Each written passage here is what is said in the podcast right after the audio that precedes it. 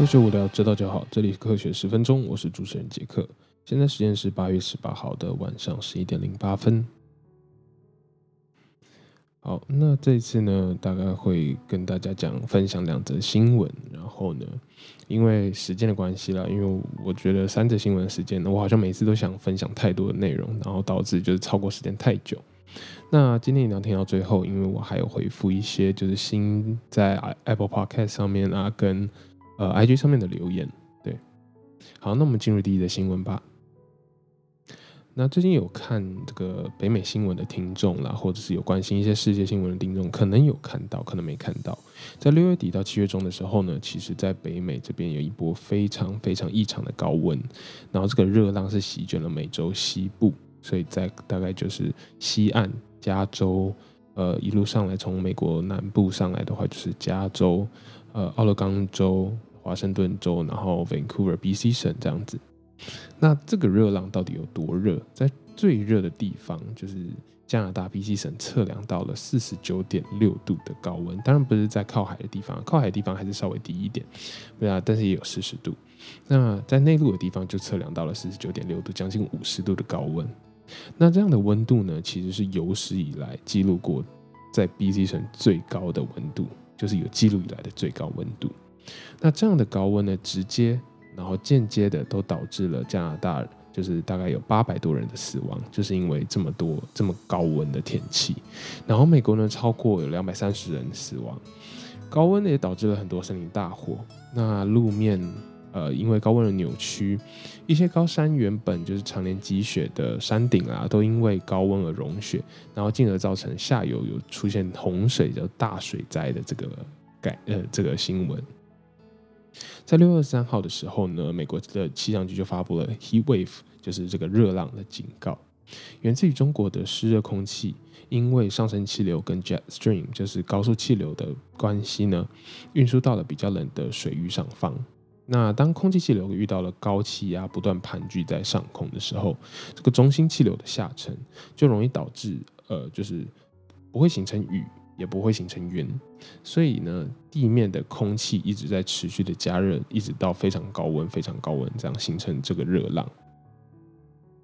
而这样子的气候的异常，不断的创下历史的高温。科学家也越来越觉得，就是其实这样的热浪、这样的极端气候，都跟我们的气候变迁、温室效应息息相关。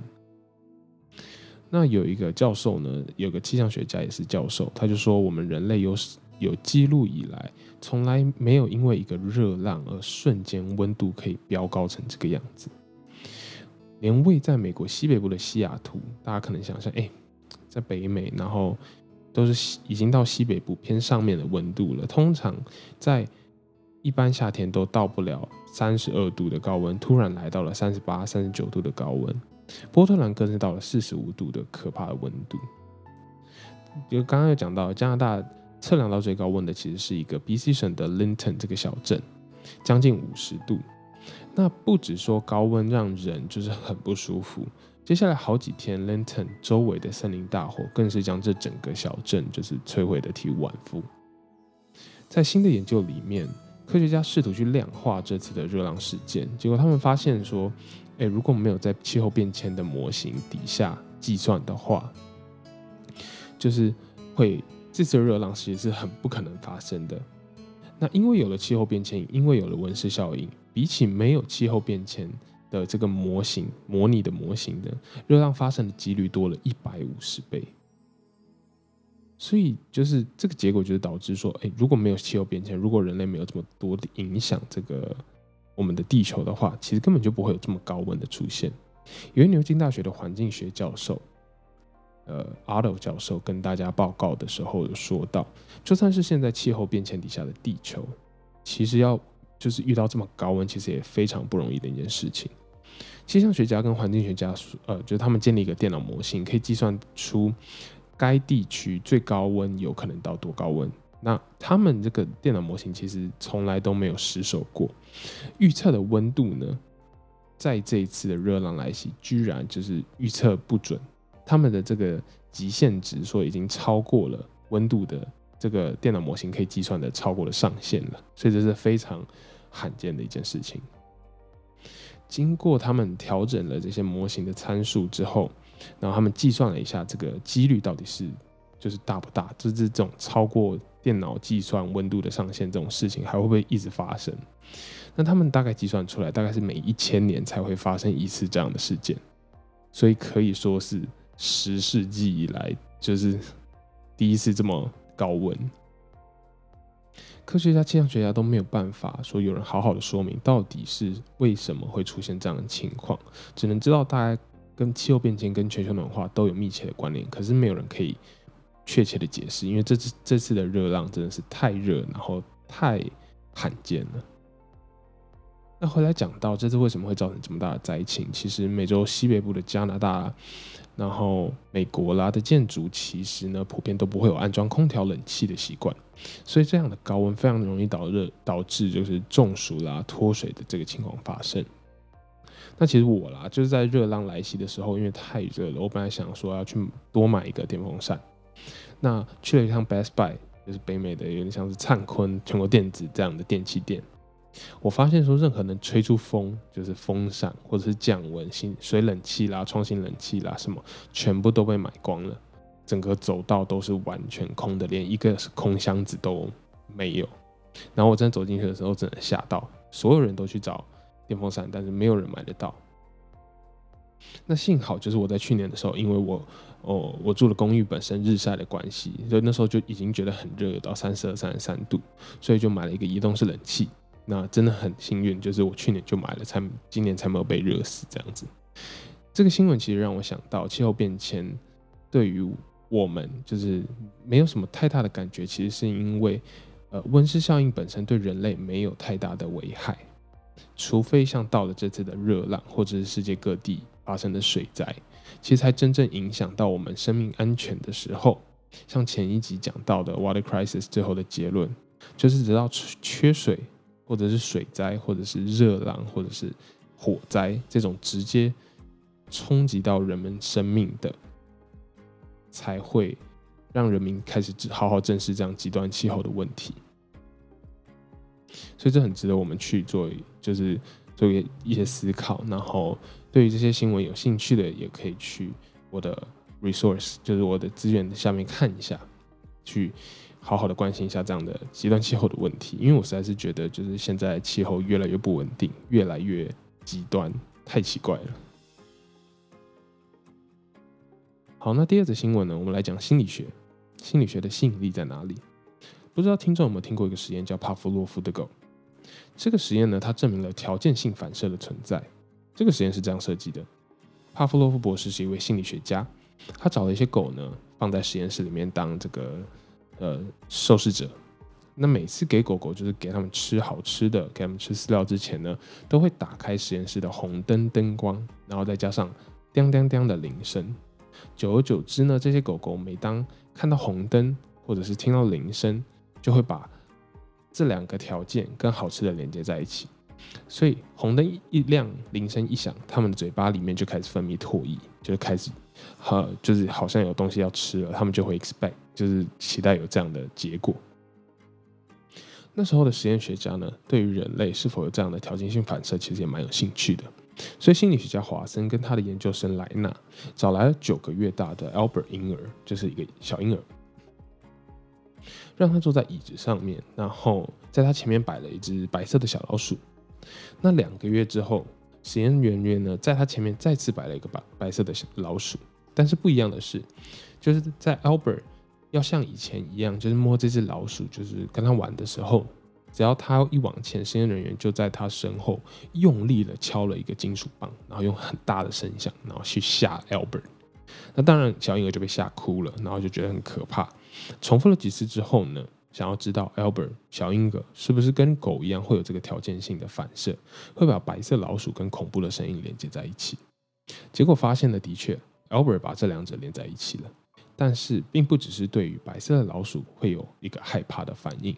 对于任何有白色毛皮的东西，都会就是就都都会让它联想到这个可怕的声音。所以啦，小白兔啊、狗狗啦，或者圣诞，甚至是圣诞老人的胡子，那种那种白胡子毛毛的，它都会感到非常的害怕。那其实。对于实验来说，这并不是一个非常好的实验设计，而且它是有一个伦理上的问题。实验记录并没有表明谁是 Albert，然后怎么找到他的，后来 Albert 发生了什么事，他长大了之后就是有没有心理阴影，或者是怎么样。在实验心理学的发展上面，虽然说这个成这个实验是有一定有一定程度的贡献的。不过呢，我觉得我自己啦，对于这个实验其实会造成人的心理阴影，更何况是对一个小孩这样做，其实不认同的。但是呢，华生非但没有被挞伐，他有被稍微议论了一下，有被舆论抨击了一下。但是之后他写了一本，还写了一本非常有名《如何教小孩子的书》，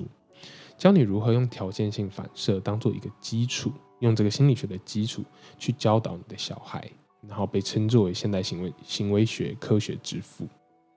接下来就是心理学的爆发时期。下一个有名的心理学家啊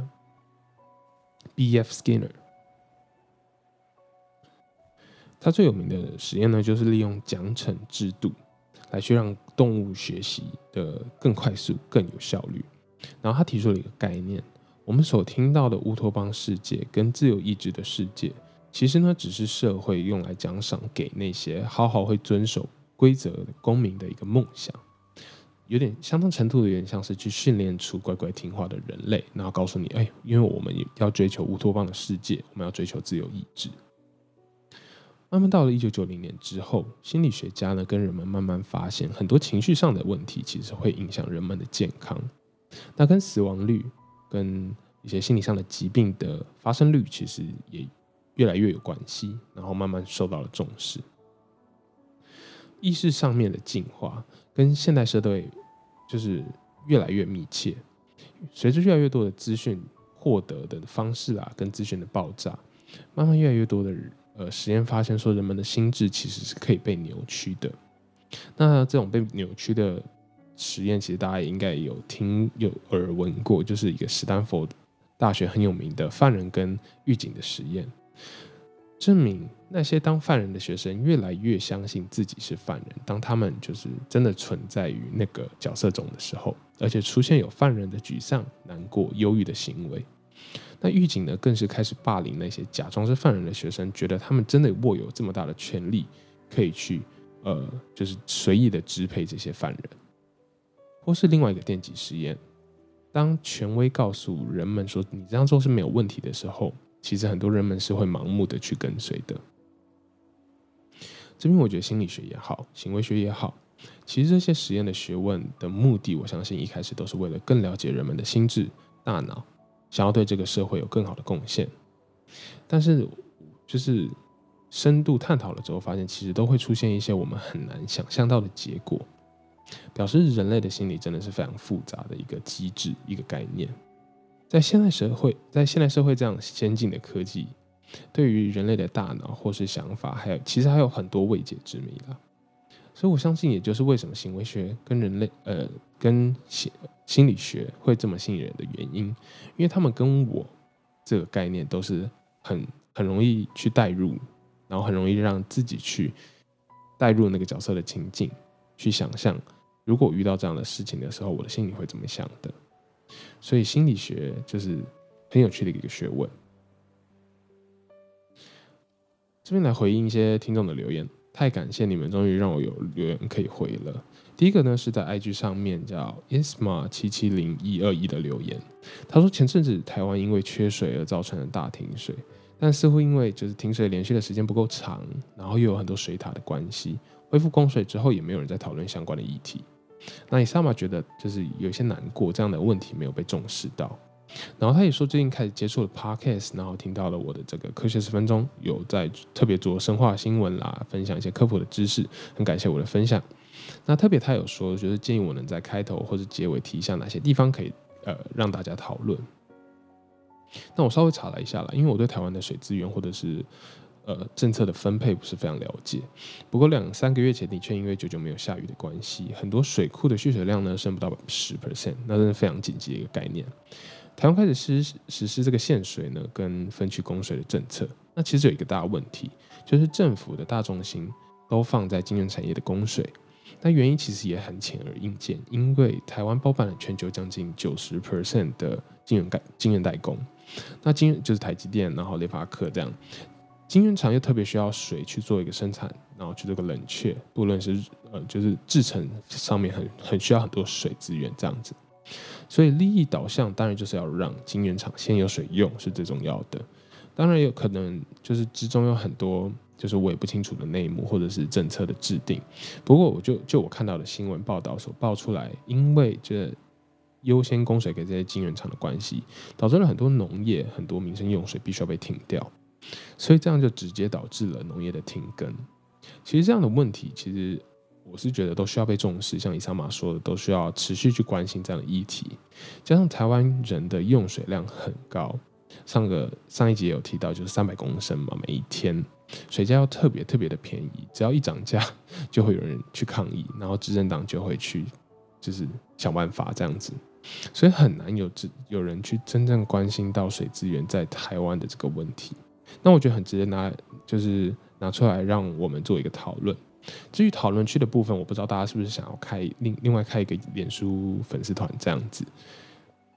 那如果你们对就是想要有讨论区这样子的一个概念的话，可以私信跟我说，因为我是觉得讨论 现在还没有到特别的热烈啦，所以 IG 下面底下留言我是觉得应该就够了。但我我也是怕开，就是也有只有一两个人在互动，所以目前我就是因为我自己经营的关系，就是 IG 的私讯跟留言。然后，那我都会回，我看到的话马上就会回，然后马上都会看。对，那另外一个留言呢，其实是 Apple Podcast 上面的单字，呃，他他的 ID 叫做单字忘很快的留言。那我是觉得单字忘很快没关系了，我到现在都没有在背单字。